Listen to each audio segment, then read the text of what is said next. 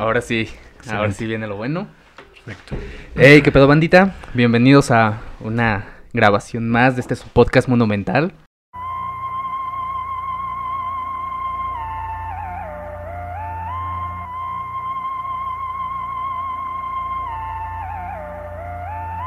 a todos. a toda la banda.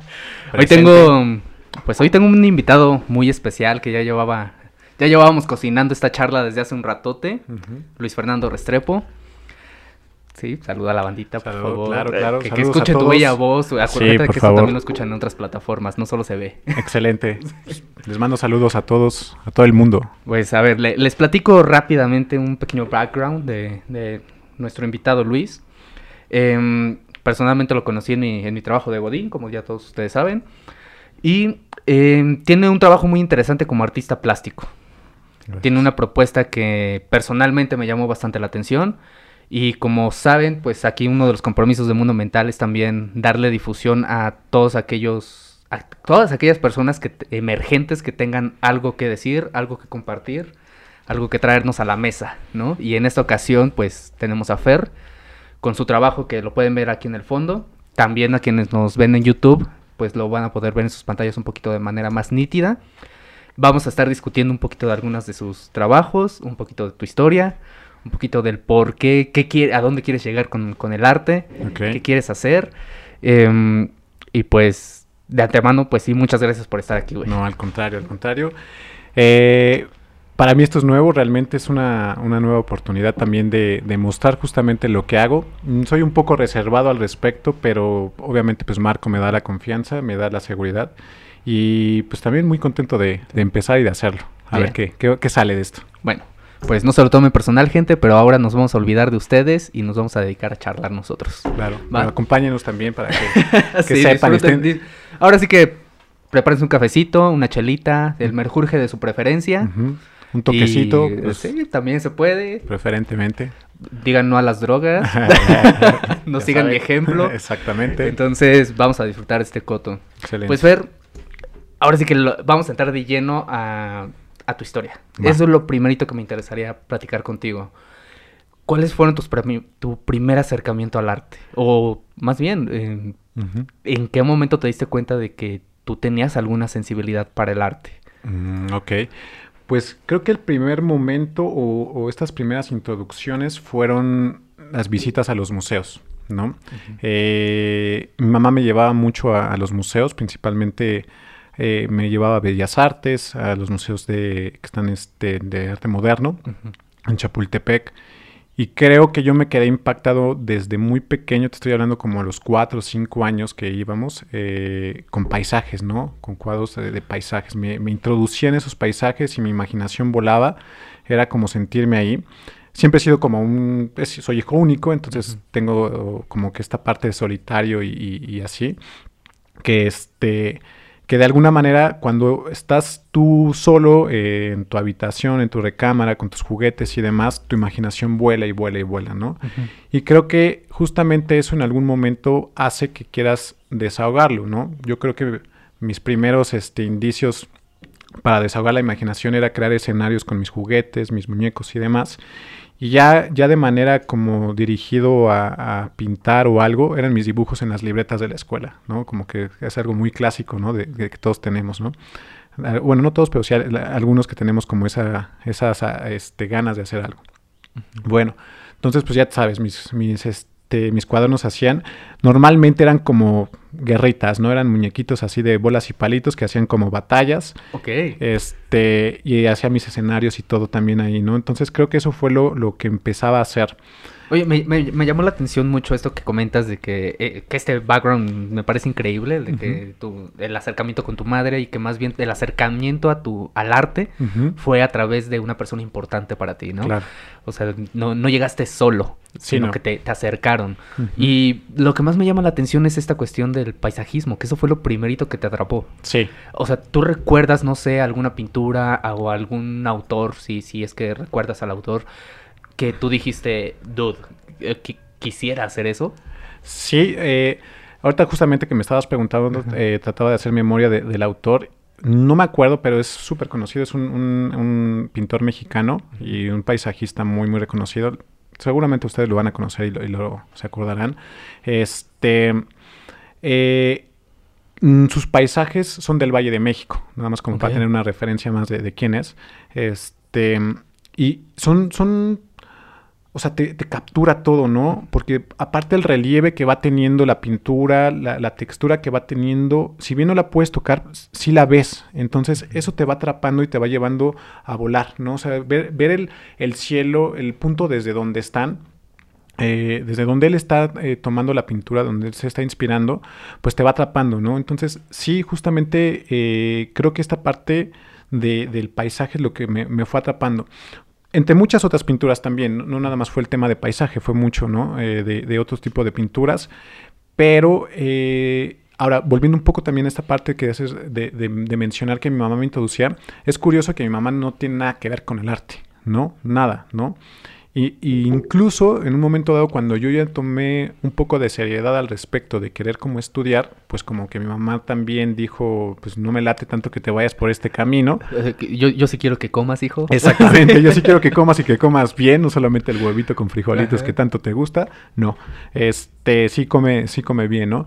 Y entonces pues se combinan estas dos cosas también, de, de un poco mm, de que si bien está esta introducción, tampoco está este reforzamiento o este empuje, sino eso ya viene como por parte mía totalmente. O sea, también tu, tu acercamiento, más bien tus primeros acercamientos con el arte también fueron conflictivos. Ah, sí, sí. ¿Tú sientes que eso tuvo entonces algo que ver con tus primeros dibujos de niño? Esta, esta ondita de las batallas y... Puede ser, aunque sabes que la voy a ser bien sincero, no, me voy a poner psicoanalítico porque no es la intención, pero... Llegaremos a ese punto. Y ni puedo, además soy incompetente, no, no, puedo. Podremos llegar y tocar algunos unos temas por ahí, pero eh, creo que más que nada era influenciado por las caricaturas, la neta. O sea, era, veía las caricaturas y yo quería hacer ahí mis dibujos, ¿no? Y, y te digo mucho este tema que me gustaba, estaba súper influenciado por los Caballeros del Zodíaco Dragon Ball en su momento, entonces, o sea... Obviamente yo soy Iki. sí, no, yo, Camus de Acuario, soy Acuario, entonces, este, pues obvio, ¿no? Este, entonces como que todo este, este tema... Eh, pues sí, sí fue como reforzando. Ya después, yo creo que un poco ya más grande, te estoy hablando de 10 años, ya trasladé como que esos juegos de, esos pintos, esos dibujitos de, de, bolitas y palitos como algo un poquito más elaborado. Normalmente cuando me dejaban alguna tarea en la escuela o, en, esa escuela en la que estaba, se hacían las portadas de cada mes. Entonces, pues yo me inspiraba y metía todo, ¿no? Con los colores, los dibujos, era como que algo que me gustaba mucho. Nunca he sido muy disciplinado en la escuela, pero en ese tipo de cosas. Pero si te pedían algo que tuviera que ver con dibujar, con plasmar, ahí sí, estaba fera al 100. Sí, sí, sí, sobre todo en la parte creativa. Eh, pero bueno, eh, justamente ahí fue como que mis primeros indicios a hacerlo. Mm, yo creo que ya a medida que fui creciendo, te estoy hablando entre 13 y 15 años, le fui dando un poco más forma, pero en combinación con este, este mm, con estas cosas mm, psicológicas que te van pasando en la adolescencia, esta depresión que, yo viví mucho en esa época, mis dibujos empezaron a tornar un poquito más oscuros, ¿no? Como un poco más depresivos, caras así alargadas, tristes, negras. Este, me recuerdo mucho que también improvisé con una cabeza de unicel, la, quemé, la, la puse de toda de, de negro le empecé a poner este, espinas estas de, maguey. Eh, y justamente como que mm, podría decir que a partir de eso empecé a, a, tornarme y a, ligarme más a este lado porque me sirvió mucho en, ese, en esta etapa como de desahogo. ¿no? Entonces, toda esta depresión que en algún momento, o esta soledad que llegaba a sentir en ese momento, eh, se veía reflejada y plasmada como en eso, era como mi, mi, mi, escapatoria, ¿no?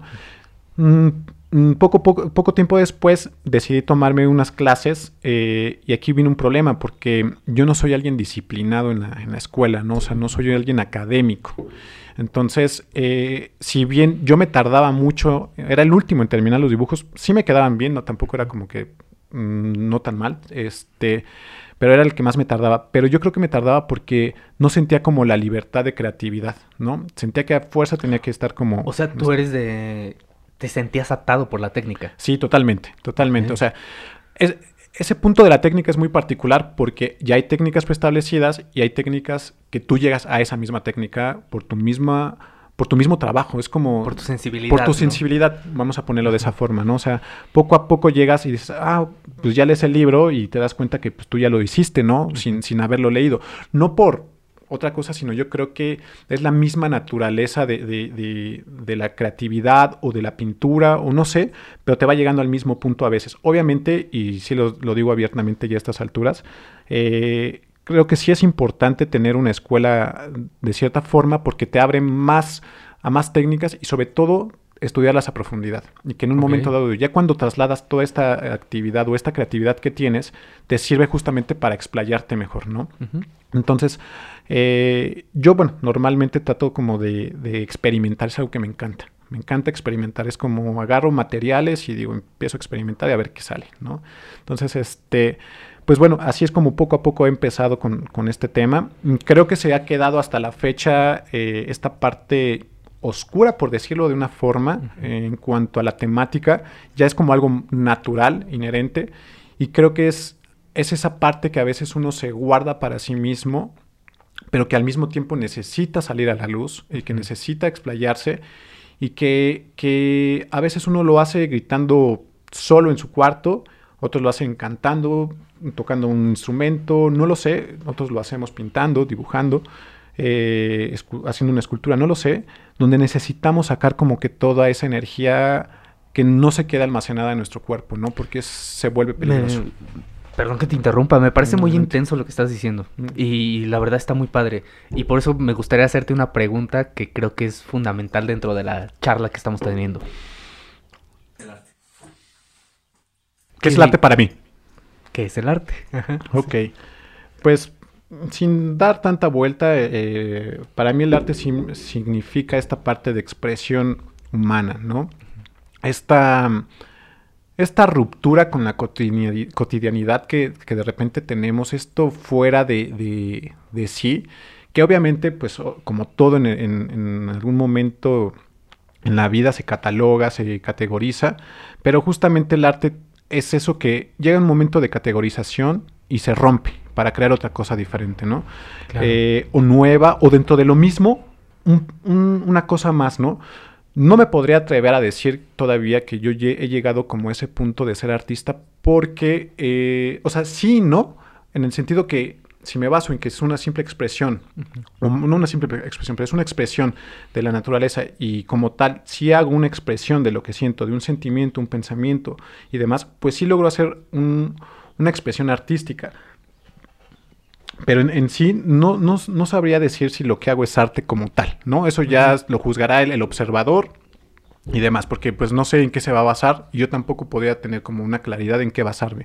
Claro. Pero simple y sencillamente el arte es esta, esta forma natural del ser humano de expresar sus sentimientos, sus pensamientos y, y- y trasladarlos a algo material tal vez también, ¿no? O sea, o también en una danza, no lo sé, ¿no? Pero sí es, sí es una forma de expresión, así de sencillo lo voy a dejar como para no entrar como tan críticamente o Sí. académicamente. ¿no? ok, ok. No, está, está, está excelente. De hecho, me, me gusta mucho la definición que tú das porque siento que es... Se abraza mucho también con la, con la definición que yo le doy, ¿no? Como esta... Y que no solo yo, sino Walter Benjamin, por ejemplo, que fue un gran crítico del arte en su momento, eh, también lo decía de, de- de esta forma, o sea, palabras más, palabras menos. Decía que la función social del arte es comunicar. O sea, es crear como una especie de espacios comunes donde te encuentras con alguien más, ¿no? Claro. Eh, en este sentido, ¿tú crees que sí puede existir una división de la obra y el autor? Eh, una división entre la obra y el autor. Mm, ¿Son cosas separadas o el solo hecho de que exista una obra sí me está hablando del autor? Creo que sí, creo que, se, uh, creo que es evidente eh, que sí, sí habla de, directamente del autor. Obviamente ya cuando lo trasladamos meramente al autor, o sea, partimos de la obra y queremos analizar al autor, el autor está compuesto por muchísimas cosas, ¿no? Claro. Entre eso estamos hablando de inspiraciones, de, de otros autores, este, estamos hablando de, de lo que él mismo trata de expresar. Pero sí, no, no creo que, bueno, desde mi punto de vista, no creo que haya una división. Ahora, Mm, no sé cuando, por ejemplo, alguien intenta copiar una obra de arte, ¿sabes? O sea, como cuando alguien trata de hacer algo ya, ya hecho y lo quiere trasladar igual. O sea, ya no sé si eso habla del autor como tal, de, de, una forma creativa, ¿sabes? Creo que más bien habla de otra cosa. No, no, no, tampoco podía juzgar, ¿no? Pero creo que esta parte donde, donde alguien se dedica a copiar obras de arte, este, voy a meterme en un tema que no sé si sea ya tiempo. No, está, excelente, de, de, si ya el, autor se dedica nada más a querer vender, se vende a sí mismo también. Y no sé si eso es bueno o malo todavía, ¿no? Eh, de hecho, a eso quería llegar. Eh, bueno, es una de las preguntas que tenía preparadas para ti. Em, o sea, em, a mí me queda claro Tú, ya hemos platicado muchas veces y también la gente que, me ha escuchado aquí en este espacio eh, saben que yo tengo más una un, acercamiento hacia la izquierda marxista, ¿no? Entonces yo soy muy materialista en ese sentido, en el sentido de que las condiciones materiales te conforman, conforman tus ideas y conforman tu inspiración y tu sensibilidad y todo eso. Y yo me pregunto, ¿qué pintaría Fer si no necesitara dinero? Esto.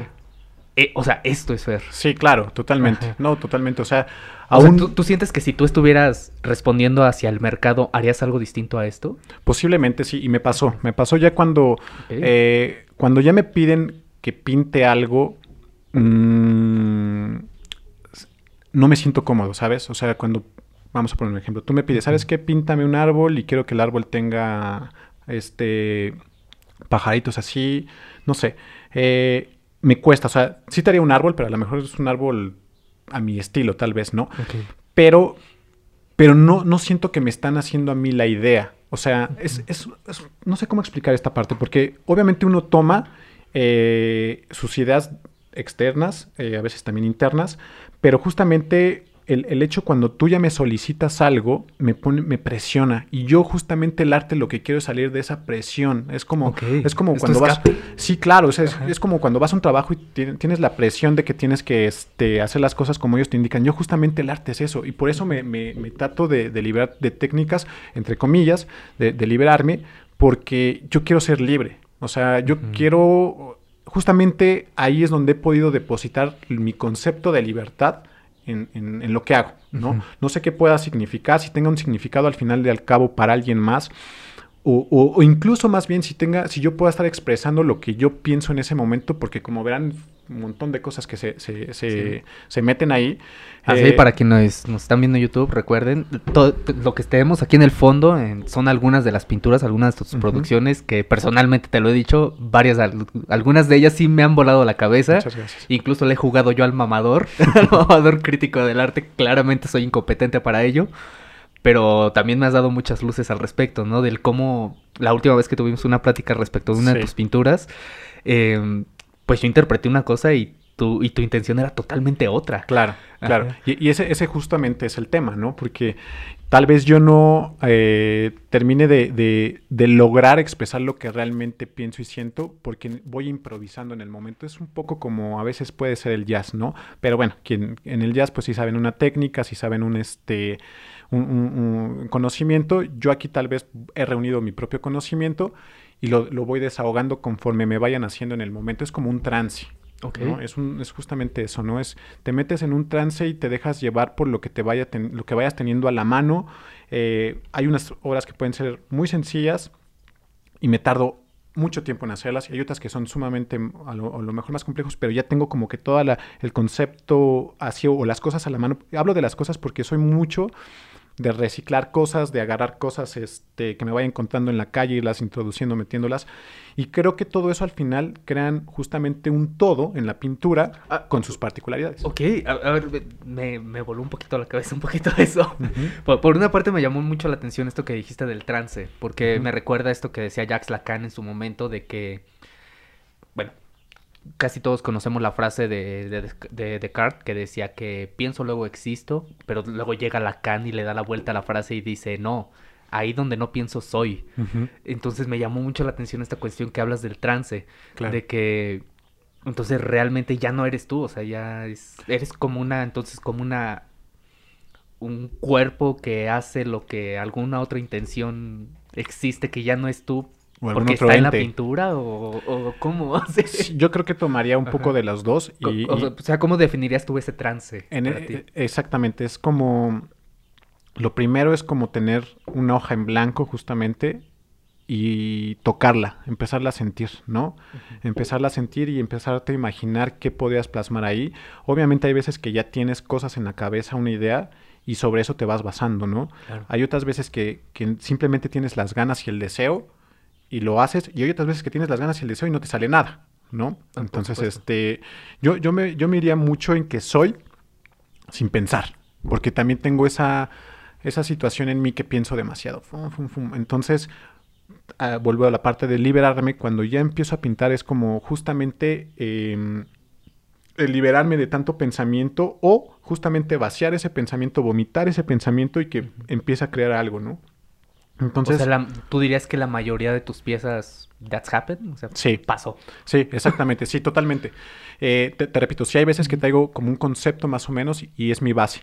Eh, entonces, pero tengo el tema que a veces no lo puedo trasladar como lo tengo en la cabeza, pero eso me, ha enriquecido mucho, ¿sabes? Porque, porque al final del día, a lo mejor si bien tengo una imagen en la cabeza, pero no la logro trasladar, eh, se va creando otra cosa. Entonces esa otra cosa va teniendo forma poco a poco. Entonces es, es ese, ese proceso me encanta, porque te va, me va desahogando, me va desarrollando y me va generando todo este dinamismo de decir, a ver, entonces por acá, entonces agarro esta pintura o agarro ahora esta basura tal vez, ¿no? O, me encontré esta semilla o encontré esto y lo voy trasladando, ¿no? Vamos a ver patrones, obviamente, en, la pintura porque... Pues, claro, yo, yo sí noté algunas repeticiones en algunas de, tus pinturas, este, que, que, ya en la, en la segunda parte de esta charla me, gustaría ahondar en eso, pero me llama la atención, por ejemplo, la, la segunda parte de, mi pregunta previa cuando mencionaste esto de que encuentro algo en la calle, pues me lo llevo, ¿no? Me lo llevo porque pues, me va a servir. Sí. Eh, entonces, ¿tú, ¿tú, dirías que esos son tus momentos de eureka? O sea, como un... Ah, mira ese pañuelo. O sea, he visto millones de pañuelos en el mundo, pero mira ese, me lo voy a llevar porque ese sí me va a servir. O sea, tú encuentras el arte antes de la producción del arte.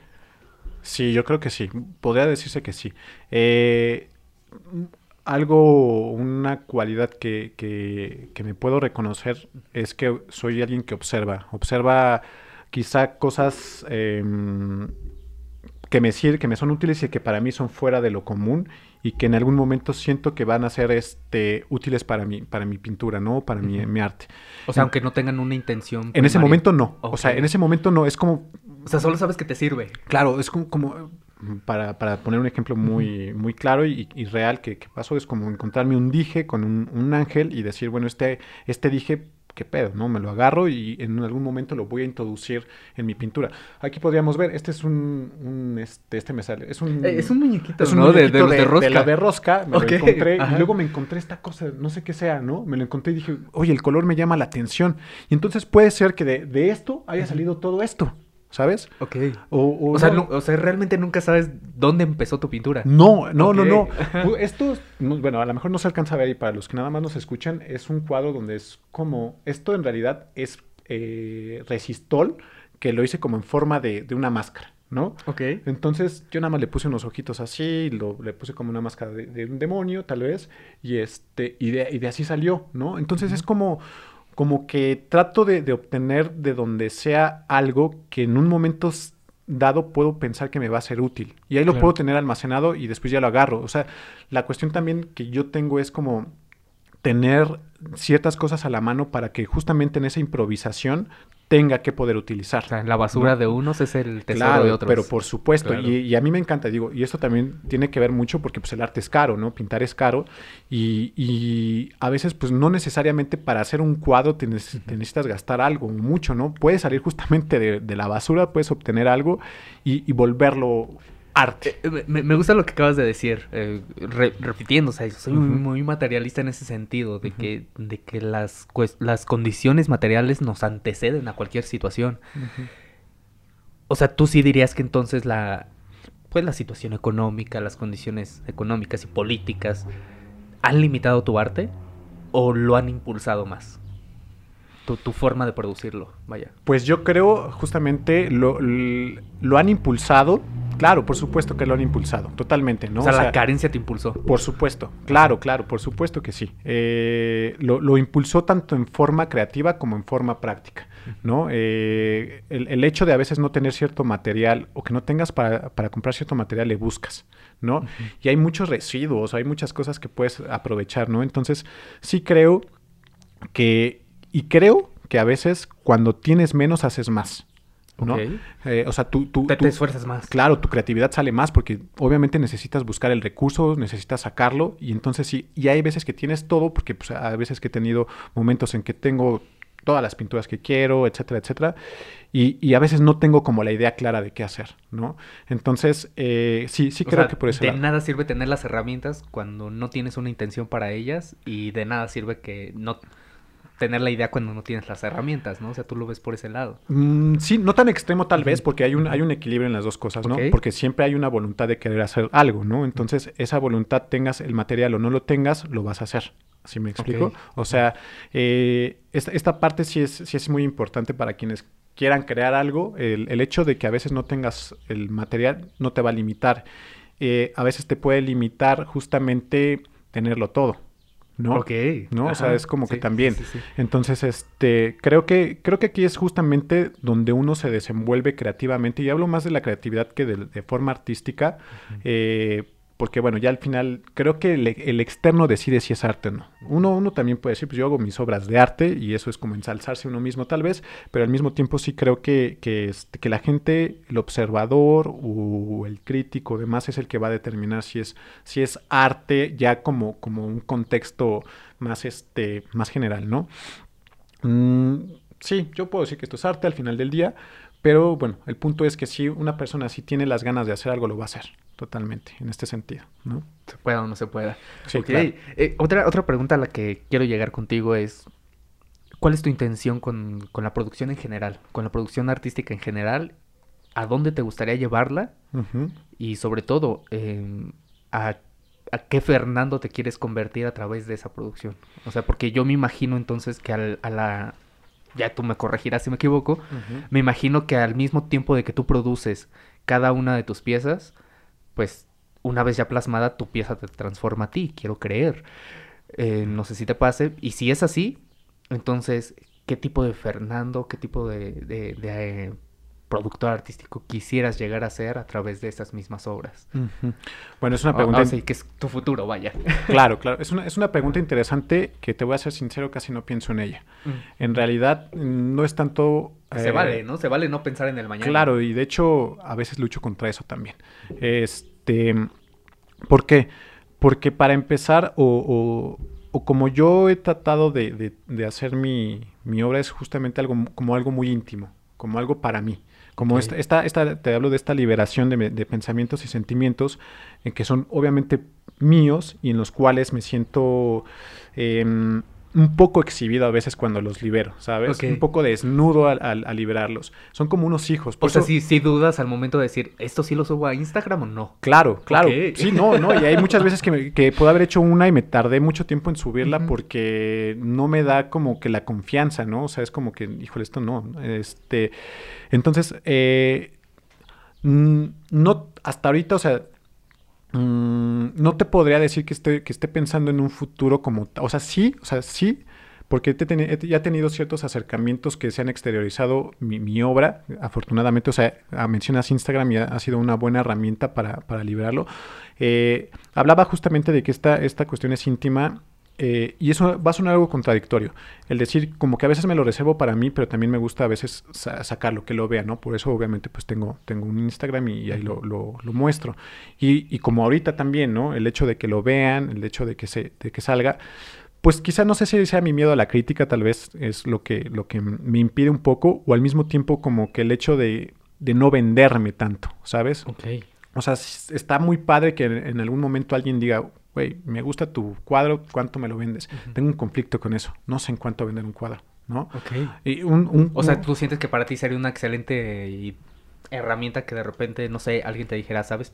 Puedes ponderar sus precios de cierta forma o algo así. Sí, sí. De hecho, otro, otro amigo, también pintor, me dijo, pues es que sí tienes que, saber cuánto vas a vender tu, obra, ¿no? Pero como yo lo he, esto lo he iniciado muy pues muy casero, muy así, sin, sin un, contexto de, de, más este, estudiantes académicos o algo, un Quizá más auténtico, diría yo, no sé. Pues me gustaría que sí fuera, Habrá gente, habrán académicos de la Facultad de Artes que me van, que les va a dar chorro con lo que estoy diciendo, pero a veces yo también valoro un poquito más esa víscera, ¿sabes? Ese, es el... Esa, es, esa ignorancia, ese de ignorancia, esa ausencia de teoría que como tú dijiste hace un momento, y, también me llamó mucho la atención esto, ¿no? De que de repente tú produces algo, te clavas un poquito en la teoría y te das cuenta de que lo que dice la teoría ya lo venías haciendo tú por mera sensibilidad. Exactamente. Sí, eh, o sea, sí, sí, sí voy, a ser, eh, o voy a sentir que soy un poco contradictorio en todo esto porque últimamente sí he tenido ganas de ver de saber qué es lo que la gente opina de esto, o sea, de que estos pensamientos se exterioricen, se vean y entonces recibir más que, más que está bonito, está feo, está esto, sino saber qué es lo que la gente llega a transmitir, si es que, si es que hay una transmisión de algo, o sea, si es que hay una comunicación en, en, ese sentido, ¿no?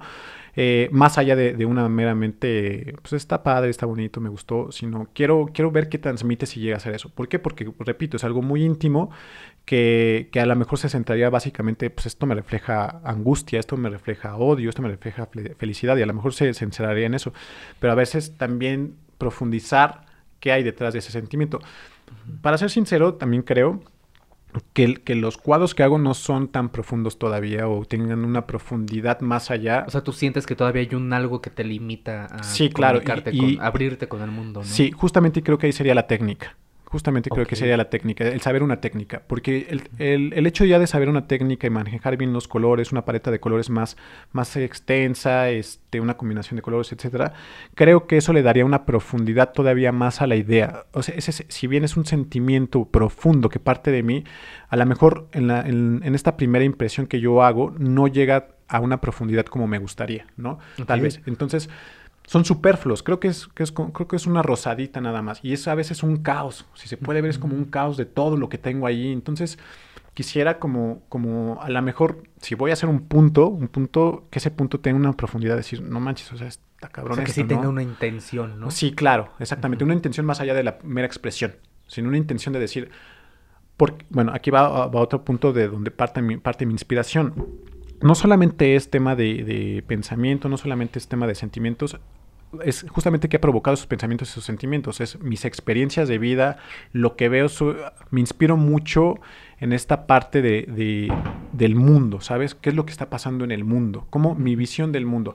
Lamentablemente, o no sé si lamentablemente, tengo una visión muy fatalista del mundo, muy apocalíptica del mundo, entonces eh, vivo en esa constante de que el mundo está valiendo madres, entonces este, pues lo traslado mucho, lo traslado mucho en eso, entonces... O sea, podremos decir que gran parte de tu producción, o bueno, las que tú sientes que más te representan, van en un sentido de esto ya se va a acabar. Sí, totalmente, totalmente.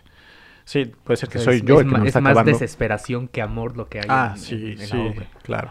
Hay un amor eh, por las oh, obras, oh, pero... Tal vez sí me equivoqué en la categoría. Más bien sería que una desesperación versus una... Una alegría o una esperanza. Una esperanza, ándale. Vamos a ponerle en ese, en ese contexto. Sí, porque hay un amor o sea, eso quiero resaltarlo. Hay un amor en este caos. O sea, este es tu love language. Sí, totalmente. ¿cómo, sabes que Fer te ama? Te hizo una pintura. Sí, sí, sí. O sea, sí, ¿por qué? Porque eh, nace justamente de esos momentos tan, tan íntimos donde nace la inspiración, ¿no?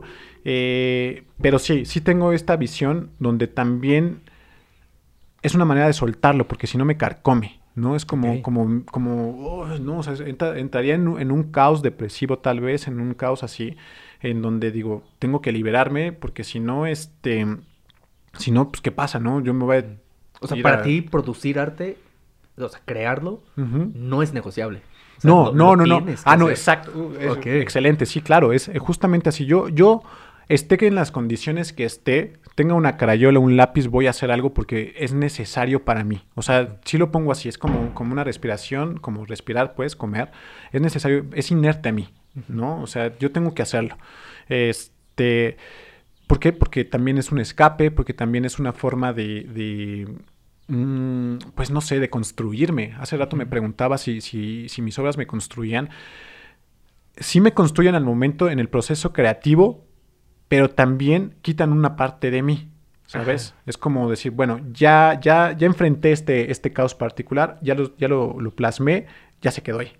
¿Sí? O sea. Ya, ya, ya, es- ya soy libre. Claro, ya, ya estás viendo un miedo aquí, ¿no? Ya estás viendo una sonrisa aquí, o sea, ya, ya, ya quedó ahí. Esa, esa sonrisa o ese miedo, ese pensamiento particular ya quedó ahí. Entonces, ya no está en mí. Ya está reflejado en eso, ¿no? Entonces, a lo mejor eso también puede ser que, que si, si esa comunicación que hablábamos, si la, el espectador, el observador lo ve, entonces se está entendiendo un poco la obra, ¿no? Si el, si, si el espectador ve ese miedo o, o esa angustia o esos sentimientos o le, le- le sienten, quiere decir que al final sí lo trasladé como, como quería, ¿no? De hecho, antes de, antes de ir a, de lleno un poquito más a, a intentar, con todas mis limitaciones, intentar analizar parte de tu obra, em, No es tan compleja. Obviamente me, toda, esta, toda esta charla me recuerda lo que en su momento Marx decía, ¿no? De que, no, perdón, Marx, Hegel, decía sobre esta dialéctica del amo y el, del amo y el, el esclavo, ¿no? En la que, pues, el esclavo, nosotros, pues siempre vamos a buscar encontrar el reconocimiento de los demás, ¿no? El que vean que valemos como seres humanos. Me queda claro que la producción artística para ti es la forma o el lenguaje en el que le dices a la gente, hey, existo. Sí. Eh, lo que me, me gustaría preguntarte al respecto es, más allá de tu obra y más allá de, de la percepción que tú tienes de ti, ¿cuál consideras tú que es tu intención de, de la, del reconocimiento que buscas afuera? O sea, ¿qué te gustaría que, que la gente que ve tu arte sepa de ti? O sea. ¿qué imagen quieres que tengan de ti? En ese sentido, no sé si alguna vez te lo habías preguntado, pero... Sí, claro. Eh, primero que nada, ¿qué intención? La inmortalidad. Ok, ok, tú sí quieres que te recuerden. Sí, claro. O sea, eso es como lo que me gustaría. O sea, que alguien vea y diga, pues. Ah, eso es de Fer. Ah, exacto, ¿no? O sea, yo ya morí, pum, se acabó mi cuerpo, etcétera, ahí quedó, ¿no? Eh, eso sí. Eh, que, que vean de mí, pues simple y sencillamente que. mm, no sé, no sé. Es no- complicado. Sí, claro, no, no, no, no sabía decir qué, qué quiero que vean a través de mi arte, porque no busco eso. Ajá. O sea, como tal, o sea, sí te digo que al final, cuando yo O sea, ya no tú esté, un- tu intención, ¿no? sí, o sea, cuando, esa es mi intención, que al final, cuando yo ya no esté, eh, quede eso. A lo mejor no es tan agradable, ¿no? Pero, pero, pero justamente todos los colores que utilizo, todo eso, eh, hacen contraste con, con el sentimiento tal vez negativo que pueda representar. Eh, pero, pero así que, que digan, pues a lo mejor sí quiero que me reconozcan como alguien creativo, a lo mejor porque también soy Godín, no quiero que me reconozcan únicamente como Godín, sino también como alguien Co- creativo. Como alguien que se vendió al capricho del Sí, capitán. ¿no? exactamente, Claro. o sea, eh, también hay Y es muy de- interesante eso, porque sí, o sea, aunque tengas un trabajo estable y tengas, tengas esta vida de árbol con tus raíces firmes y crezcas siempre hacia arriba y tengas todo seguro, pues de alguna forma siempre vamos a necesitar que la gente sepa que somos algo más que solo eso, ¿no? Claro, claro. Sí, sí, es una, sí hago arte un poco para que me reconozcan en otro sentido, tal vez escapando de mi realidad o creando mi propia realidad en, eh, bajo las herramientas, bajo este, las posibilidades que tengo. Eh, y que no nada más vean como, pues este güey se dedica a esto y entonces pues, ya nada más voy a verlo como esto. No, porque yo no quiero que me veas como eso, aunque eso, con eso me gano el dinero. Estamos a veces acostumbrados que, que somos lo que, por lo que nos ganamos el dinero, ¿no? Ajá. Entonces yo trato un poco de, pues no, o sea, yo, yo creo que muchísimas gentes, ¿no? Hacemos otras actividades adicionales que nos construyen y nos hacen ser más. O sea, esto de, de, de ser una sola cosa es para mí tan tan limitado que yo trato un poco de esas de, de huir esas limitaciones aunque vuelves a hacer Sí. caer otra limitación también no porque bueno ya te O sea, sales de un territorio para meterte a otro. para otro método pero la diferencia es que tú escoges el territorio Ok. ¿Sale? O sea, Sí, esa es la diferencia. O sea, es con, si, si te atreves a hacer eso, pues sí, ¿no? Dices, pues yo quiero que me reconozcan como pintor, como artista, ¿no? O sea, ya, ya en ese contexto. O sea, prefiero, porque me gusta más esa etiqueta que la de Godín. Que, era del no, Fergodín. Exactamente, ¿no? Entonces, o sea, tú dirías más bien que el Fergodín es tu personaje porque el real está allá afuera, está allá afuera pintando. Claro, mi personaje social, eh, interactivo en esta sociedad capitalista en donde estamos inmersos y, y, que tenemos que vivir y aprovecharla también. Pues nos pues, tocó. Nos tocó y... Pues, o sea, ya veremos si hacemos algo al respecto, pero nos tocó. Claro, y, lo estamos haciendo a nuestra forma, ¿no? O sea, también, o sea, no, no, estamos de brazos cruzados.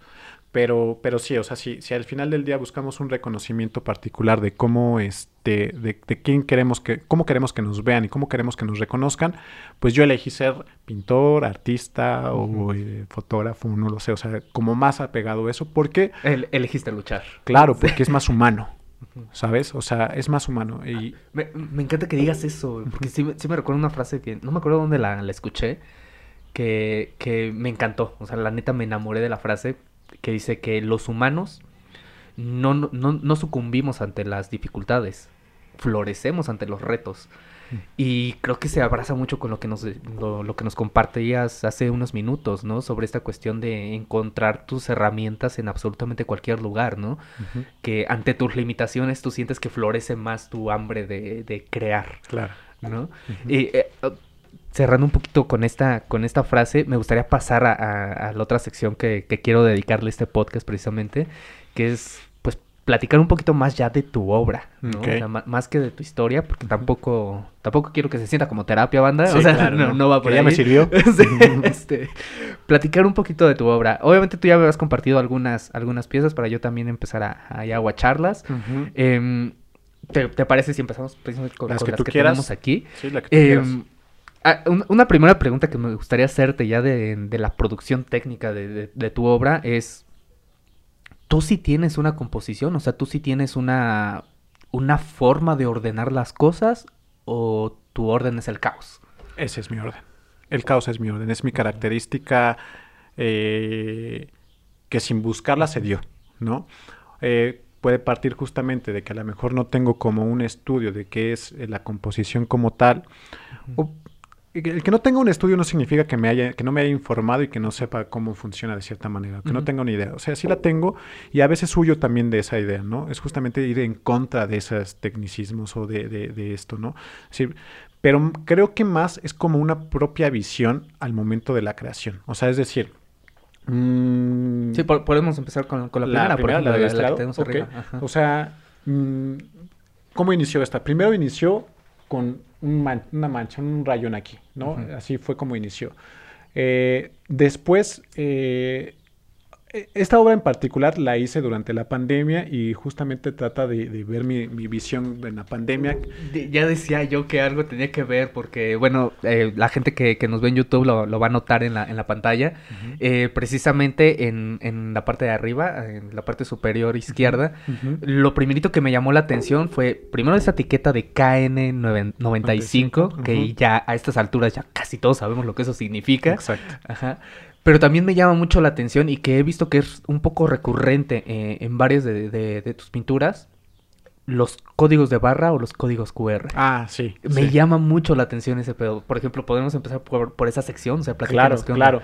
Los códigos de barra y justamente los QR, eh, en primer lugar el código de barra es porque mm, a veces tenemos esa idea de que somos un número, ¿no?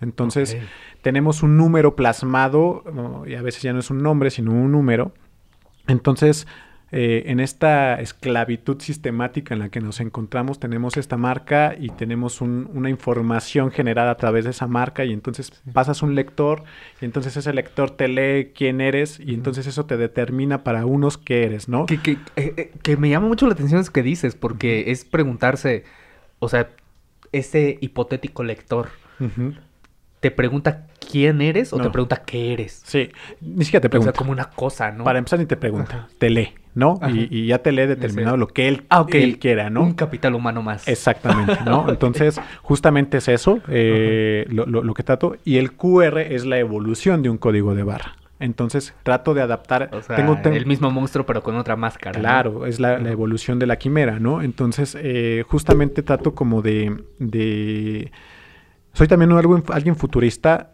entre comillas, por así decirlo, me gustan mucho los temas futuristas y demás. Entonces, eh, sí traslado como que esas visiones, ¿no? Entonces, pues sí, justamente representa, eh, como bien dijiste, el, KN95 representa durante la pandemia. De hecho, todo esto es como, como eso. Eh, esto pues totalmente es una hoja que arranqué, lo pinté.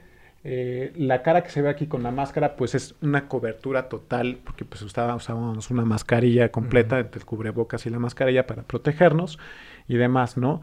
Eh, Me llama la atención ese párpado que aparece ahí, que, que la mancha que le pusiste de, de, fondos parece como lágrimas más son, bien. Son exactamente. Por justamente todo este tema de muerte que sucedió a través de la pandemia, pues es el, el, el, sentimiento que se tiene de, de la pérdida, ¿no? De, los fallecimientos que hubo. Que fue un año de puro duelo. Exactamente. Justamente vuelvo al tema del código de barras, es que éramos numeritos que se iban acumulando, acumulando en esta mortandad que estaba pasando, ¿no? Entonces, pues ahí se va como reflejando. Me eh, imagino que por ahí va también la retórica de, de, la, de la, píldora que aparece ahí. Exacto. Y, ahí, por ejemplo, que, que, ya lo mencionamos hace unos minutos, el muñequito este de, de Rosca de Reyes. Eh, noto que también tiene la cara pintada, eh, pero está como en una especie que de, de útero. ¿Se podría decir que está dentro del útero todavía? Sabes, más, más que un... Puede ser un útero, pero justamente hablo o, lo manifiesto como una concepción eh, artificial, es decir, eh, in vitro.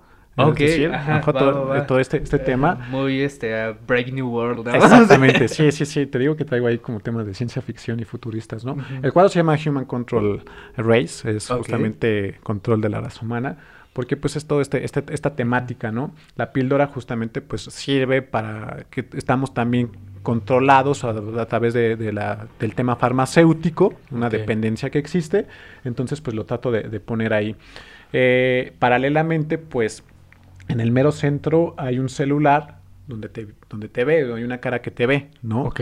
Entonces... oh, eh, cierto, es un celular, no, no debe haber encontrado la forma bien. Claro, sí, entonces eh, justamente es pues este tema de que sentimos o sabemos que nos escuchan y nos vigilan a través de, de nuestros sistemas de, de cómputo, nuestras computadoras, los celulares y demás. Entonces, pues se traslada todo esto, ¿no? Hay una parte de esa composición que también he visto que, que la tienes en otras. Eh, por ejemplo, ese cuadrito, el que ya nos explicaste antes qué es, ¿no? Que es el, ¿Este? el, pegamento con que le, diste forma precisamente de, una cara. Eh, me llama mucho la atención el tema de las líneas, que, que, también lo podemos ver en esta segunda pintura, ¿no? Claro. Eh, a mí me da, por ejemplo, mucho la sensación de que buscas un tema que de, de posición, o sea, de que y sobre todo me llama la atención de que la posición de ambos personajes dentro de ese pequeño espacio está siempre al margen.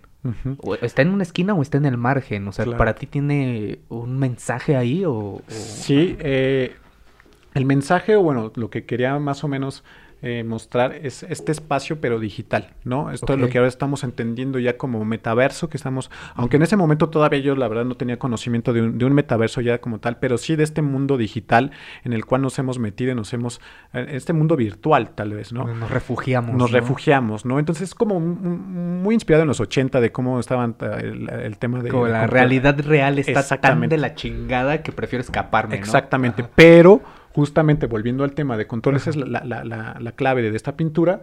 Eh, la cara que se ve figurada ahí, pues es como un demonio, porque ya también absorbieron ese, ese mundo digital, ¿no? O sea, ya no somos ah, libres. Ya no somos libres dentro de ese mundo digital tampoco. Sí, o sea, la porquería que escapamos del mundo la, llevamos también ahí. El, internet que había sido como la, la, la, el mundo donde podíamos ser libres y donde todo esto, pues obviamente poco a poco ha sido controlado y será, seguirá siendo controlado y poco a poco será todavía más, ¿no? Entonces, justamente es todo ese punto. Aquí vemos una sombra. Eh, esta sombra es, es nuestra sombra, tal vez. Que, veo que también tiene los colores que le pusiste, bueno, los puntitos que le pusiste al, celular. claro. O sea, ¿tienen una correlación en eso? Eh, pues, para ser sincero, no sé, creo que es más bien un tema estético, pero, pero, eh, aquí hay una cosa interesante. A veces cuando pasa esta, este análisis es cuando ya entiendo yo también lo que hice. ¿no? cuando Ya, ya, ya empieza la parte racional del trance. lo hice, pero no sabía que lo hice. Exacto, ¿no? Hay veces que no sé por qué lo hice exactamente, sino que fueron nada más es hazlo y ya después ya van encajando las ideas y se va construyendo. O sea, resignificas tu, idea. Exactamente. Mm, no sé si resignifico o, o, le empiezo a dar como entendimiento, coherencia a lo que estoy haciendo, ¿no? Ok. Sí, es como un poco eso. La mosca, pues eso obviamente representa pues esta parte desechable o esta parte de de, la peste, de la peste, exactamente, ¿no? Es como todo esto y está manchada justamente por lo mismo. Entonces, pues sí, es básicamente Está, está, está muy cool. Me gustaría brincarme precisamente a este del centro. Adelante. Este del centro que, que me llamó particularmente la atención porque fue la que más me dejó a mí en claro de que tu técnica es una mezcla, o sea, me queda claro que en las grandes temáticas del arte, el tuyo es abstracto. O sea, me queda clarísimo. Pero me llamó la atención precisamente a través de esa, de esa pintura, no la había visto en físico hasta ahorita. Ahí es donde me llamó la atención de que tú mezclas esta parte del collage, ¿no? Sí. O sea, no, no solamente es una sola técnica en plano, sino, sino que tienen algo más. Eh, ¿Te gustaría platicarnos precisamente de esta? Claro, esto justamente es como experimentar.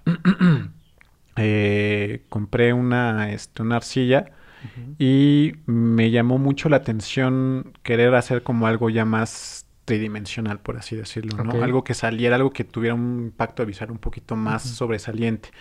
Eh, esta como tal, me tardé como mucho tiempo en, darle un significado, pero al final del día le puse como tal un digital mirror, ¿no? Este, un poco con la misma temática, ando con un tema sobre la tecnología. Este, o sea, para bien y para mal. Para bien y para mal, exactamente, ¿no?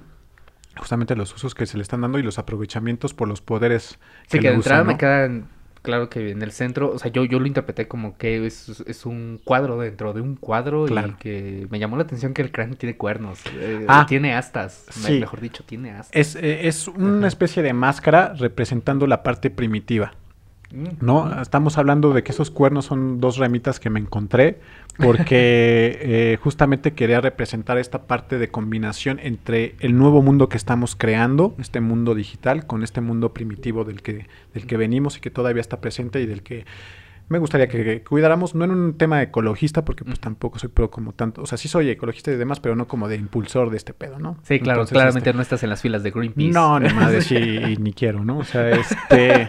sí, ¿no? O sea, yo, ¿no? Entonces... Este pedo del ecofascismo yo tampoco estoy de acuerdo. Por supuesto que no, o sea... Como una gran bullshit, Claro, por supuesto, se convirtió. Creo que... sí, se convirtió en jardinería Exactamente, porque, porque es muy fácil, ¿no? O sea, simplemente cuidas tu, tu entorno y así de sencillo, ¿no? Sí, también te lo venden demasiado sencillo como de, hey, no, no uses popotes, pero bro, o sea, ¿quién es el que contamina? Pues los más ricos que viajan, que tienen tres viajes a través del Atlántico, ¿sabes?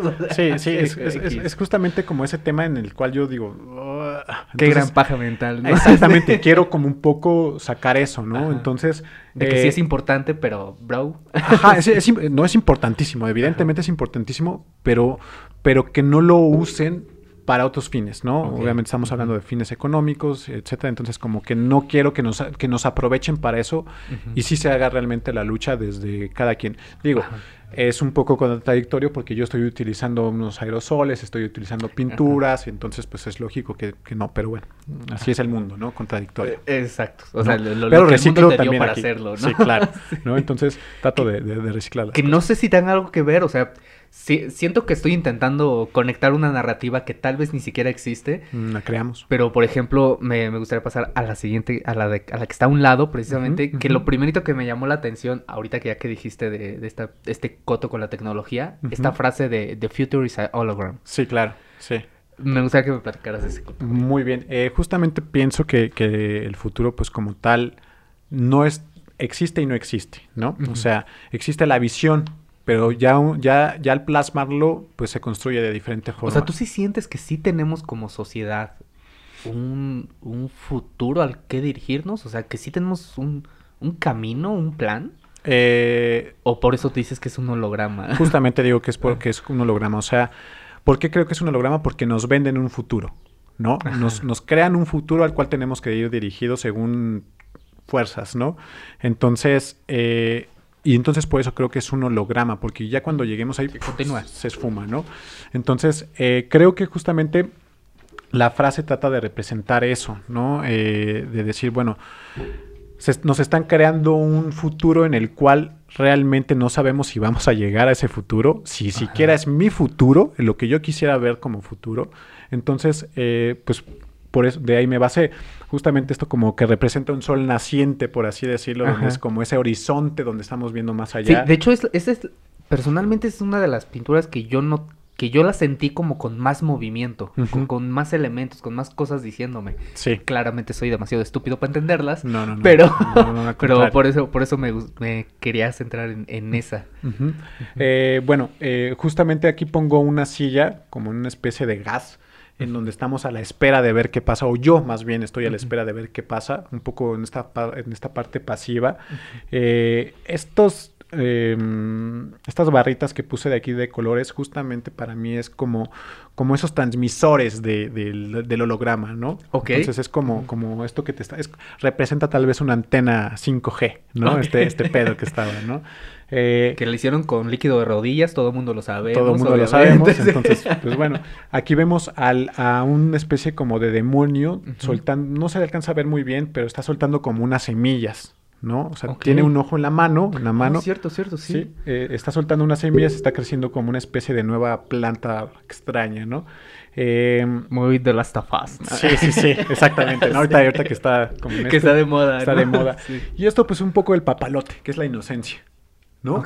Como la inocencia de, decir, este, pues no sabemos ni qué pedo, pues me dejo llevar y ya nada más estoy así como, como está. O sea, como que a pesar de tu fatalismo y de esta desesperación ah. que tienes por el futuro, no abandonas ese, esa candidez de, de, la infancia, de, lo que te trajo a esto. Claro, ¿no? Y, y, todo lo vas a ver, vas a ver unas eh, connotaciones un poco infantiles también, porque pues es esa parte infantil creativa, que es ese niño que no suelto creativo, ¿no? Es ese niño que sigue dibujando palitos en guerra, así bonitos de guerra, ¿no? o sea, que ya sé dibujar chido, pero me gustan los palitos. Claro, ¿no? O sea, sí, al final del día, ¿no? Es más artístico. Pero se ve este, chido. Se ve chido, ¿no? Entonces, este, pues justamente es como, como esa idea. Y este es un poco el sarcasmo, ¿no? como sí, me, queda claro porque es una cara como maligna pero sonriendo, ¿no? Sí, claro, es como un poco el sarcasmo de todo este pedo, o sea, es, güey, no mames, ¿no? O sea, ¿de, qué hago? ¿Me desespero o me río? Pues sí, ¿no? Ya no te queda más que reírte y es, y es una máscara, al final es una máscara. Sí, como lo que decía Schopenhauer en algún momento, ¿no? Que, que, decía que cuando ves la vida de lejos es una tragedia, pero cuando la ves de cerca no te queda más que reír. Sí, sí, viéndolo de la mejor manera, ¿no? o sea, ríete, Esto cabrón. es tan absurdo que, güey, ¿no? Sí, exactamente. O sea, y, creo que es esa parte también, ¿no? Pongo un poco acá un personaje con, un, con una connotación sadomasoquista, tal vez, porque... Sí, me queda eh, claro con la máscara, con ¿no? Exactamente, justamente porque pues nosotros también nos autoinfligimos este daño, ¿no? De, de, de, de, cosas, ¿no? Entonces como que pues... Somos una sociedad masoquista. Ah, totalmente, totalmente, ¿no? Sociedad de individuos, totalmente, ¿no? Somos así, entonces pues... O sea, ya, ya, me latiguearon en mi trabajo Godín, mañana latiguéame más, Exacto, ¿no? Claro, porque claro. Necesito porque necesito comer a huevo. Entonces pues, pues es un poquito, es como la explicación de eso. wow, man. Eh, me, gustaría que nos brincáramos a la que está arriba, en el centro. Primitivo. Mm. Asumo que ese es el título, tal vez no lo sea, tal vez solo sea una sentencia, ¿ok? Sí, sí lo es. Em, yo, personalmente esa yo la sentí como, como, que también una de las pinturas que intentan tener un movimiento, plantearnos un movimiento, pero me gustaría que me platicaras un poquito más a, dónde querías llegar con, esto de, y sobre todo, a qué te referías con primitivo, primitivo? ¿no? Eh, mm, un poco la palabra primitivo quería que concentrara eh, la idea de, la pintura. ¿Qué quiero decir? Que justamente es esta, tenemos que volver a la parte primitiva para revalorizar muchos aspectos humanos, ¿no? Y justamente con esta conexión con la naturaleza, eh, creo que es donde tenemos que encontrar nuevamente el respeto eh, hacia la misma, hacia la misma naturaleza. Y pues este ser también medio extraño, este este, mm, pues está haciendo una especie de danza. ¿no? Eh, eh, eso, eso lo percibí yo. Yo también sentí que estaba bailando. Claro. Sí, justamente está haciendo una especie de danza porque está en un ritual. Él, ¿no? Pero está en un trance, es como si estuviera en un viaje de alguna especie de, droga, no lo sé. Está en un trance, entonces está, está haciendo su danza y está viajando. Por eso hay como esta, esta parte blanca en donde grita, ¿no? Está, tiene ese grito y esa, esta lengua por fuera porque está tratando de decir palabras primitivas, por así decirlo, o sea, como está llamando, ¿no? A, esta ah, parte, ¿no? Ajá. Em, pues sí, ahora vienen estos contrastes justamente. ¿Por qué? Porque hablamos nuevamente del QR, que es este tema en donde ahora esta parte primitiva, ahora este consumo, por ejemplo, de ayahuasca ya, se Ahora ya también te lo venden. Ya te lo venden, ¿no? sea, ya claro, te, ya te lo etiquetó, entonces ya es un producto. O sea, ¿no? amas a la Pachamama, te voy a vender algo para, para que demuestres tu amor por la Pachamama. Claro, ¿no? claro. Wow, sí Entonces, es Y de hecho sí existe eso. o No, sea, por supuesto. Ya, te venden estos seminarios de que, hey, vente a un retiro de ayahuasca. Ujú. Por una módica cantidad de... Vete a la verga, Sí, claro, claro, por- exacto. Y, y- y yo te ¿Me dirijo vas a tu- vender mi espiritualidad? Claro, exactamente. Es eso, es eso. Yo te estoy vendiendo tu espiritualidad. Entonces, Ajá. es esto, en- en te, te muestro que te estoy vendiendo la espiritualidad, pero te pero sabes que, bueno, descubres que la, espiritualidad está en ti, nace en ti. No es una iglesia, no es, no es otra cosa más que está en ti. ¿no? Ok, wow, Entonces, por eso hablo de primitivo, ajá, porque sí, sí, sí. justamente esta palabra, es, es este, este tema es donde tienes que reencontrarte a ti mismo en, en- en tu conexión con la naturaleza, con, con tu naturaleza. O sea, tu intención ahí es como de... Tal vez no estaría mal que regresemos a lo inerte, ¿no? Vamos a regresar. Tú hace rato hablabas de un futuro, eh, yo creo que vamos a regresar a eso. O sea, si yo veo... un- Ojalá que no, ya lo decía Einstein, ¿no? Mm, exacto. No, no sé cómo será la tercera guerra mundial, pero la cuarta será con palos y piedras. Exactamente. ¿no? O sea, ojalá que no, pero, pero son, somos, somos ciclos, ¿no? Son ciclos lo que vivimos, entonces pues Y estamos la humanidad ten- tenemos esta habilidad de empeorarlo todo. Claro, ¿no? claro.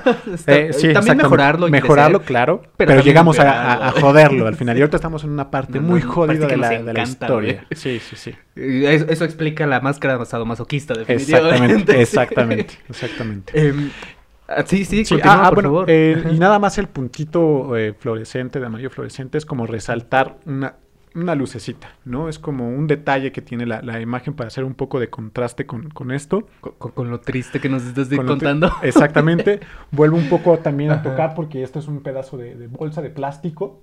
Eh, que bueno, a- en el centro hay una, una cara como a la mitad del cerebro Sí. porque pues ya no tenemos esa parte de cerebro, por así decirlo. O sea que ya nada más existimos, pero no pensamos, sí, ¿no? Exactamente. Entonces ya no profundizamos. ¿No? Ok. Y, y- y, de hecho, esto es- eso está interesante, ¿eh? No, lo, no lo había comprendido yo de esa manera, pero sí me recuerda mucho esta cuestión de que últimamente con toda esta retórica que viene desde los ochentas del emprendedurismo, del educacionismo, del me- de la meritocracia, que, que bueno, la gente medianamente inteligente ya sabe que es una mamada.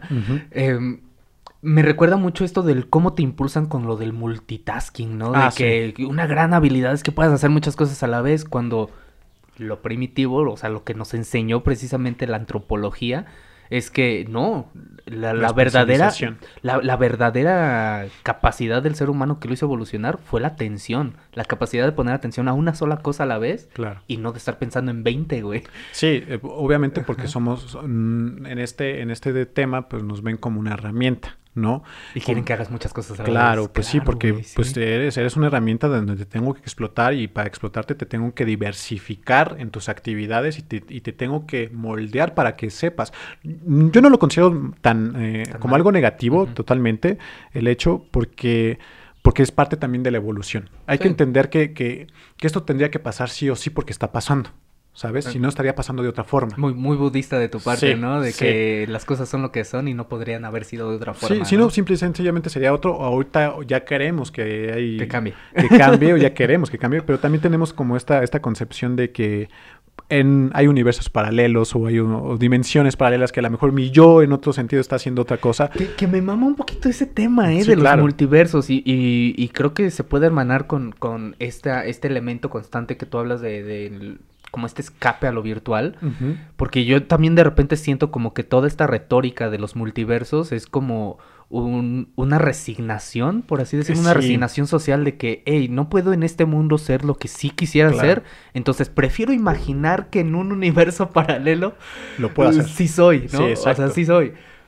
Pero sigues en este mundo sin serlo. Exactamente, o sea, güey, estás aquí, eres tú y no te queda de otro, ¿no? O sea, sea, sigue siendo Godín aquí. Exactamente, exactamente. Yo, yo creo que es un poco la evolución, o yo me baso un poco más en, en- en mis principios del inconsciente, ¿no? Ok. Eh, de, de esta parte del inconsciente que, que hemos trasladado en esta búsqueda a, otros mundos o exteriorizar este inconsciente y al descubrir que el inconsciente es casi infinito de alguna manera, entonces puedo manifestarlo en el universo de muchas maneras, ¿no?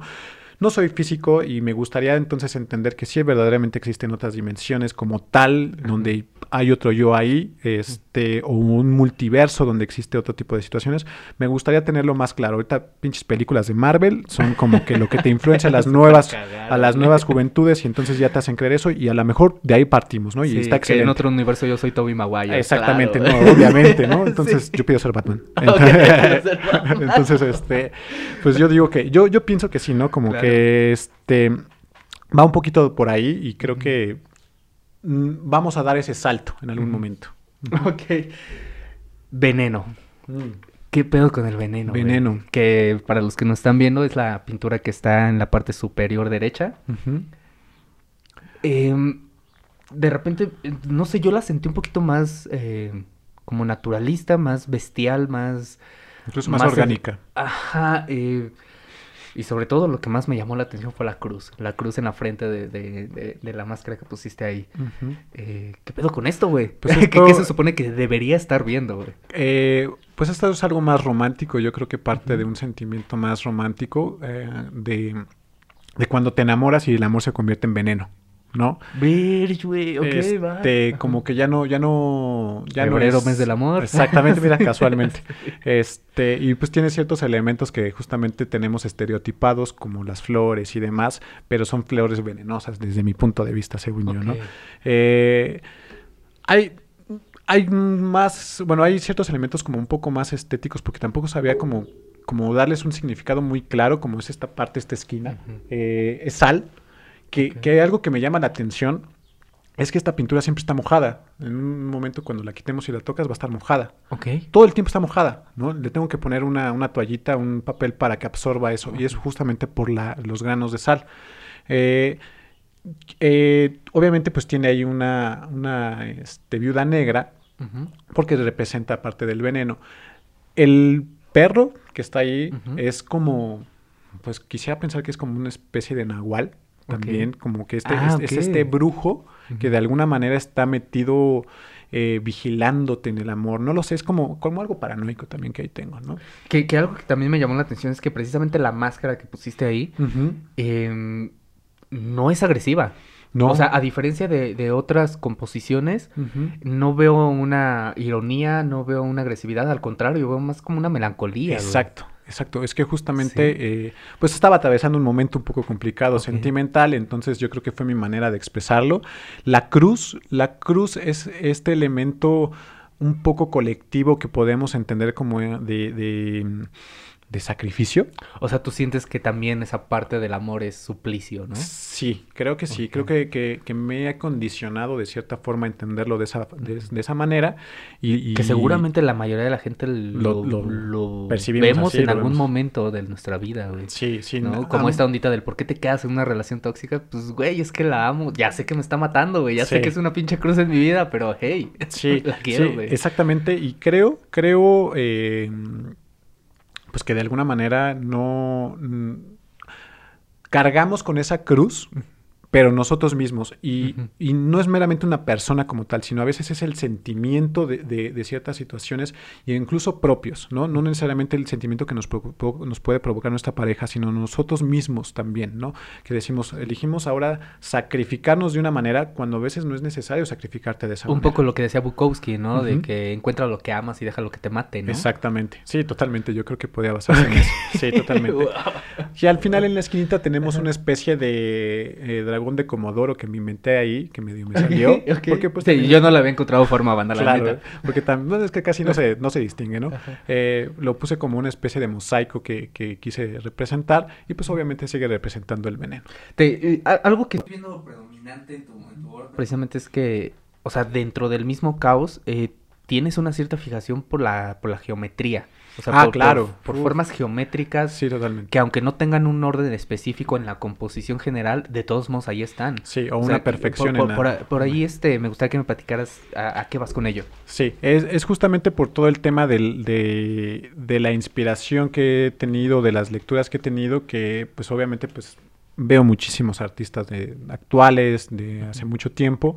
Entonces, eh, pues un, este, esta parte geométrica pues también representa o en mí está la parte de la geometría es este cómo se dice eh, no es santa cómo se dice este sagrada sagrada exactamente no como si bien obviamente no, no la no la cuadro bien eh, pues sí tiene esta representación porque pues dentro del caos como bien lo dices tiene que existir algo como perfecto no de por así decirlo O por lo menos tenemos esa obsesión, ¿no? De querer Exactamente, de encontrarlo. entender qué es la perfección o de querer saber qué es perfecto Y mira, y, y de hecho deliberadamente, deliberadamente dejé esta al último Ok. porque yo percibí que es un personaje cotidiano, es un personaje persistente en cada una de tus pinturas. Sí, O sea, siempre está ahí. sí. ¿Qué pedo? Eh, soy yo. soy yo, ese es mi... mi- O sea, digamos que es una nueva versión de ese cráneo de Unicel. podría ser, exactamente, podría ser. Es como también... eh, aquí viene un poco también... Va, va a ser... mm, es como, como, como esta parte de mí, ¿no? Esta parte representativa, esta imagen, esta máscara, o no sé si sea una máscara, o sea, yo realmente como tal. en Por ello el sentido- bad. Ajá, de, de malo, ¿no? O sea, no, no sabes si finges ser malo o si eres malo. Exactamente, exactamente, ¿no? Porque... Pero tú cómo entiendes ahí entonces el mal para ti? Porque no, no noto una mala intención en ninguna de tus obras. Más bien Mm. en todo momento veo mucha, sí, crítica, pero sobre todo esperanza. Sí, en todo momento estás esperando algo. Sí, claro, es que esa es justamente esa, esa lucha interna que está dentro de mí, ¿no? Y, pues sí, digo, no soy un asesino, no soy, pero también soy una mala persona. ¿Por qué? Porque, porque soy una persona que miente, porque soy una persona que, que, que daña, ha dañado a sus seres queridos. Entonces, ese- esa parte un poco de culpa que, que me digo, soy malo también, güey, y tengo que aceptar que también soy malo, porque no puedo decir, pues todo el tiempo soy buena ondita y acá viva la Ah, que personalmente me da mucho cringe la gente de Good No, a mí también, a mí me, me recaga eso, ¿no? Tú, si eres uno de los adoradores de la Pachamama y que a todo dices que buena vibra, jódete, güey. Sí. O sea, honestamente, jódete. Te quiero mucho como ser humano, pero jódete. Sí, no, yo, yo realmente... No, no vengas con tus mamadas acá Sí, no, exactamente, ¿no? Y... No, sí, eso es como que algo me que, que me desespera muchísimo. Sonríe también. siempre, Bárbara. de Sí, exacto- exactamente, ¿no? No quiero sonreír, Sí, no, no, no, no. Entonces, eh, a veces caigo en el otro extremo, ¿no? Como el no, no, no es, no es una mera tristeza sin nada, pero sí, güey, pues es Ahora, que... A propósito me voy a poner mal, ¿no? Exactamente, porque nos venden, tienes que estar todo el tiempo contento, sonríe y todo el tiempo Eh, feliz. sería como tu forma de- de No, güey, resistencia, Pues ¿no? tu resistencia, porque pues también te es útil, ¿no? Ajá. O sea, también, También es. quiero estar triste, güey, También, quiero sí, llorar. También quiero llorar, también me quiero enojar, también quiero maldecir, también todo, porque también me libera, ¿no? Porque también es como esta, esta forma de, de que soy. Entonces tengo que aceptar esta dualidad que está en mi persona y no nada más reforzar una que, que, que es a veces incoherente, ¿no? Incongruente, ¿no? Entonces es como, como, como ese tema. Entonces, eh, pues sí, pero si te das cuenta, a lo mejor no se distingue mucho y es un poco también adrede. De donde está el, el ojo azul, Sí. está escurriendo una lágrima. Sí, sí, sí. Sí. Frank. O sea, eh, es justamente porque pues también es, es, una, es una tristeza, ¿no? O sea, el, el malo también llora al final del día, ¿no? El, el malo también siente. Claro, tiene sentido, porque digo, si, si lo pensamos bien, em, yo, yo he reflexionado mucho sobre muchas malas decisiones que yo he tomado y también muchas malas acciones que deliberadamente he hecho, aunque no me arrepienta de ellas, pero sí me he dado cuenta que la mayor parte de las veces en las que yo he sido una mala persona, mi maldad solamente es testimonio de mi miedo, Sí. de, de todo lo que siento adentro y que no sé cómo sacarlo, Exacto.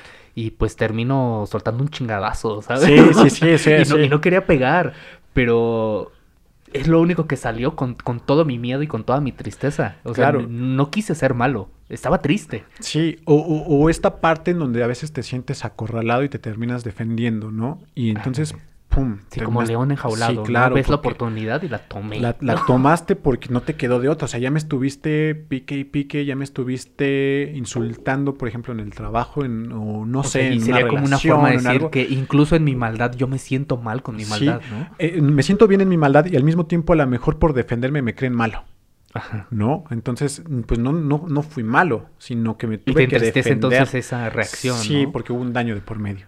Claro. ¿no? Ese daño ese, no es malo a veces de a gratis, ¿no? No, no todos son, nos volvemos malos de a gratis, nos, nos volvemos malos en algún momento por, por heridas, por muchas cosas. Hay quienes sí son culeros de naturaleza y está chido, ¿no? También es el No, equilibrio. no tanto, bro. no tanto, bueno, bro. hablo en el sentido del equilibrio de la naturaleza, ¿no? Por eso no, no, seas Ted Bundy, por favor. Sí, exacto, ¿no? Hablaba de justamente de los asesinos seriales, que es como ese pequeño virus necesario, jodidamente necesario. Sí. Bueno, no sé si es claro. necesario. Sí, pero bueno, es un poquito por ese lado. Y bueno, ahorita que ya platicamos de seis de tus obras, eh, me gustaría que me, que me contaras un poquito para cerrar ya esta charla. ujú. El mensaje general de tu obra, porque es- como, como te platicaba hace un momento, eh, yo sí noto muchos elementos constantes que constantemente se presentan. Por ejemplo, este, eh, este personaje en Bad, yo, lo, yo lo percibo acá, Claro. ¿no? Eh, Pero también lo percibo en, otra, en, otras, en otros diseños, ¿no? Em, ¿Tú sientes que a nivel macro existe una narrativa tuya? O sea, eh, como lo comentaba hace un momento yo, em, no fue casualidad que yo te fuera preguntando en cierto orden, porque esa es la narrativa que yo le encontré. Claro. Pero tú sí tienes una, una en la que tú digas, si de repente ves todas mis obras, ¿se cuentan así, o se leen así, o se deben ver así? O Posiblemente sí, posiblemente sí existe una cronología, incluso hay, si, si expandiera o si pusiera todas las pinturas que he hecho, podríamos ver que hay como categorías. Tienen que ver con, con esta parte también de, de, eh, tanto el discurso como, como la experimentación de crear algo diferente dentro de lo que ya estoy haciendo. Entonces, eh, ah, mm, tomando un poco en cuenta esto, esto es, eh, o, o lo vas a ver repetitivo y lo vas a seguir viendo, porque también quiero, quiero crear como una especie de, de referencia, ¿no? Como, como tu firma. Como una especie de firma, ¿no? Eh, y es, un, es una especie de punk, tal vez, ¿no? Entonces, ¿qué es el punk? Para mí es alguien nacido del sistema, en contra del sistema, pero que se va a quedar en el sistema, ¿no? O sea... y su trabajo es estar en contra Exactamente, del sistema. ¿no? eh, es para eso chamba. es, o sea, sí, exactamente. O Tu- sea, tu chamba es estar cagando el palo. Exactamente. Naciste del sistema para cagarlo y de todos modos te vas a quedar en el sistema, ¿no? Claro. Este, entonces, así me siento, ¿no? Entonces Ajá. es como un poco eso, es como, como una marca tal vez, ¿no? Ser antisistema es parte del sistema. Exactamente, totalmente, porque si no, pues no es antisistema. Es Sí, exacto. ilógico. Bueno, y, y este mensaje que podríamos ver a grandes rasgos sí está en, en, en un, desde mi punto de vista, es una lucha también, eh, es mi forma de luchar contra el sistema desde eh, los puntos de decir, la estamos cagando con nosotros mismos, la estamos cagando con nuestra naturaleza, con, con nuestra gente, con todo esto. No, no es un mensaje meramente de amor, pero sí es un mensaje de, güey, ponte Despierta. pilas, despierta, cabrón. Eh, yo, yo estoy tratando también de despertar y a veces me vuelvo a dormir. Entonces, eh, estamos en esa constante, ¿no? O sea, no, no. Somos luchadores, pero al mismo tiempo también nos han vencido y depende de nosotros siempre seguir luchando o vencernos, ¿no? Entonces, creo que, creo que mi mensaje particular es lucha. En una conceptualizado en una palabra es lucha, ¿no? Entonces, ahí, ahí se los dejo, es como, como ese punto. Sí, o sea, si alguien de repente en una exposición dicen, ¿qué pe- dentro de 200 años, dicen, ¿qué pedo con la obra de Luis Fernando? Tú dirías, su obra es lucha. Sí, sí, es sí, él sí. luchando contra... ¿Contra sí mismo? Ah, ok. Contra sí mismo y contra lo que él cree que está mal en el mundo, Ok. ¿no? O sea, sí, sí lo podría O sea, cerrar de esa podemos forma. decir que sí hay un juicio moral en todo lo que haces. Ah, aunque no te des cuenta, ahí está el juicio moral, sí, ¿no? sí. Estás juzgando al mundo Claro, totalmente. y a ti mismo. claro. Exactamente, sí, sí. Mi visión del mundo lo estoy, lo estoy juzgando ahí. No sé si sí se pueda, si sí se entienda, porque creo que está un poco revuelto el mensaje, pero... bro, es que también si lo, si lo pensamos bien, eh, ¿cuántos mensajes claros tenemos en el día? güey? Sí, yo ¿qué, tampoco tan tan claro. cercanos, qué tan cercanos estamos realmente de la realidad, ¿no? Exacto. Y lo platicábamos hace un momento con este tema de la sociedad del espectáculo y las noticias, ¿no? Nunca vas a saber exactamente por qué te dicen lo que te dicen y por qué te lo dicen de esa forma, ¿no? Eh, eso, eso está muy cool. Y precisamente para, para ir cerrando, tuviste una, eh, una experiencia, precisamente te invitaron una, de, una revista, precisamente de arte. Sí. Yo noté ahí una, una pintura que no la, no la tenemos aquí ahorita, pero igual este se las voy a poner en el, en el Claro. video para los que lo, vean esto en YouTube. Personalmente me llamó mucho la atención porque a diferencia de- del común denominador de tu, de tu obra, al menos fue la única que yo vi que es una pintura negra, con fondo negro. Y me recordó de repente a las pinturas negras de Francis Bacon, con esta ondita de, de que parecen como fantasmagóricos, ¿no? Eh, ¿Te gustaría platicarnos un poquito de, es, de cómo se desmarcó esa obra del resto y sobre todo de la importancia que tú crees que debería tener la difusión de estas producciones? Claro. Eh, bueno, eh, primero que nada aquí también quiero agradecer a la revista Trance porque ellos me encontraron a través de, Instagram y me invitaron a participar, ¿no? Para mí fue como un sueño, un, algo me reconoció. Sí, porque yo siempre me iba a parar a las librerías y me ponía a ver revistas de arte y ah, en un principio de la conversación me platicabas que también me gustaría hacer, o sea, en algún momento eh, tener algún cuadro exhibido en algún museo o en una exposición, eso sería como un sueño también, ¿no? Y un principio fue esta participación en esta revista. Eh, eh, eh, tomaron esa pintura porque la temática justamente de esta primera edición de la revista eh, se llamaba, el tema era origen, ¿no? Ellos tomaron la, pintura que representa de cierta forma un caos también, ¿no? Es como, la pintura se llama payaso de mierda. ¿no? Ok, es como, gran título. Sí, gran título. Es como, como este... ¿Por qué? Porque pues, a veces somos unos payasos en la mierda, ¿no? Y a veces decimos pura mierda también, ¿no? Pero lo convertimos en humor, ¿no? Eso tenemos ese toque. Entonces, eh, el, como tal, pues es mm, tiene varios elementos ahí infantiles un poco. Ah, bellos sonidos del barrio. Sí, claro, y armonizan esta buena charla. eh, eh, tienen fondo negro porque también eh, estaba yo experimentando, me compré un blog de negro, entonces quise experimentar. Algo muy particular de esta pintura es que no fue para nada pensada. Yo estaba haciendo otra pintura, ¿no? Y paralelamente estaba haciendo esta. Entonces se encontraba un sobrante de algo y lo ponía. Y como que quería ver, hacer algo y lo, dibujaba ahí. Entonces fue como, como un hijito que fue saliendo así de la nada, ¿no? O sea, esa, esa pintura Tú, no te expresaste en la pintura, sino más bien la pintura te habló a ti. Sí, se fue, sí, exactamente, fue como, como, no sé cómo explicártelo. Eh, como, como esta cuestión este de los estructuralistas, lingüistas que, decían que nosotros no hablamos el lenguaje, el lenguaje nos habla a nosotros y ya después nosotros reaccionamos y creemos que pensamos. Que pensamos y que le damos este, un, sentido, ¿no? Justamente fue así porque... Porque yo te digo, estaba más enfocado, mi atención y mi creatividad, por así decirlo, estaba enfocada en otra cosa. Y, y paralelamente te digo, iba haciendo esto, que al final terminó siendo algo algo, o sea, terminó siendo construido, se, construyó algo y que pues tuvo más resonancia que lo original, ¿no? Porque el original, mm, si nos medimos en likes como ahora nos medimos en la vida, tiene menos likes que eso, tal vez, ¿no? Se puede así decirlo. Y yo jamás tuve como la intención ni siquiera como tanto de exhibirla, ¿no? Ellos mismos también la buscaron y, les pareció como que, eh, esto encaja en el concepto. sí, totalmente, exactamente.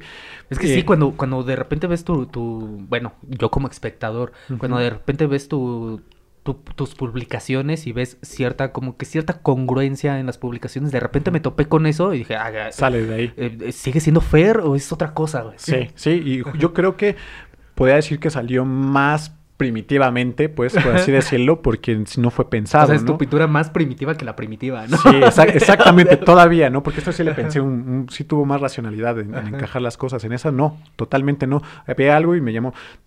¿Por qué hablo de los elementos? Porque hay un elemento que es como un dragoncito de una, este, una revista que también tomé, es como que lo, encajé ahí, pero le da sentido porque cuando vean la pintura es una cara y que tiene una corona como de un niño, ¿no? Es como un principito al final del día también. Entonces, este, no, no, no haciendo referencia a la obra, al, libro, pero sí es como un niño príncipe tal vez, ¿no? Pero mal formado. ¿no? Es como, como un fetito ahí que, que, que, yo no tenía que pensado medio se que, logró. que medio se logró, pero terminó siendo más que, el adulto mismo, ¿no? Ok. Entonces, este, sí. Ah, ok, esa frase está muy matona, güey. Sí, entonces, pues sí, sí fue como, como que interesante el fenómeno de alguna manera particular que me sucedió, porque pues te repito, o sea, yo estaba haciendo una cosa y se resultó que, la, que lo que no tenía tanta atención resultó más poderosa. Dejaste que él, él decidiera nacer. Exactamente que él sea el mismo, ¿no? Gran, explicación. Sí. Eh, precisamente para cerrar esta charla, algo que quieras compartirle a la gente, un mensaje, em, no sé, o sea... Eh, el micrófono es tuyo. Gracias. me callo. Gracias. Eh, pues simplemente traten, mm, y yo me encuentro dentro de, ese, de esa línea todavía, de hacer lo que les gusta, ¿no? O sea, no, no piensen en ser el artista famoso, no piensen en eso, sino piensen en lograr ser ustedes mismos en la medida de lo que ustedes quieren hacer, ¿no? Que, que, que luchen por ser eso si quieren hacer una pintura, si quieren tocar un instrumento, si quieren ser ingenieros, que sí lo sean, ¿no? Porque eso sea su deseo realmente, ¿no? Mm, y pues prácticamente no pierdan el tiempo como yo lo he perdido en muchas cosas. No lo pierdan. eh, y pues ya, nada más. sí. Gran charla, Fer. Neta, muchas gracias por, por prestarte para este ejercicio. No. Eh, también este es un proyecto emergente.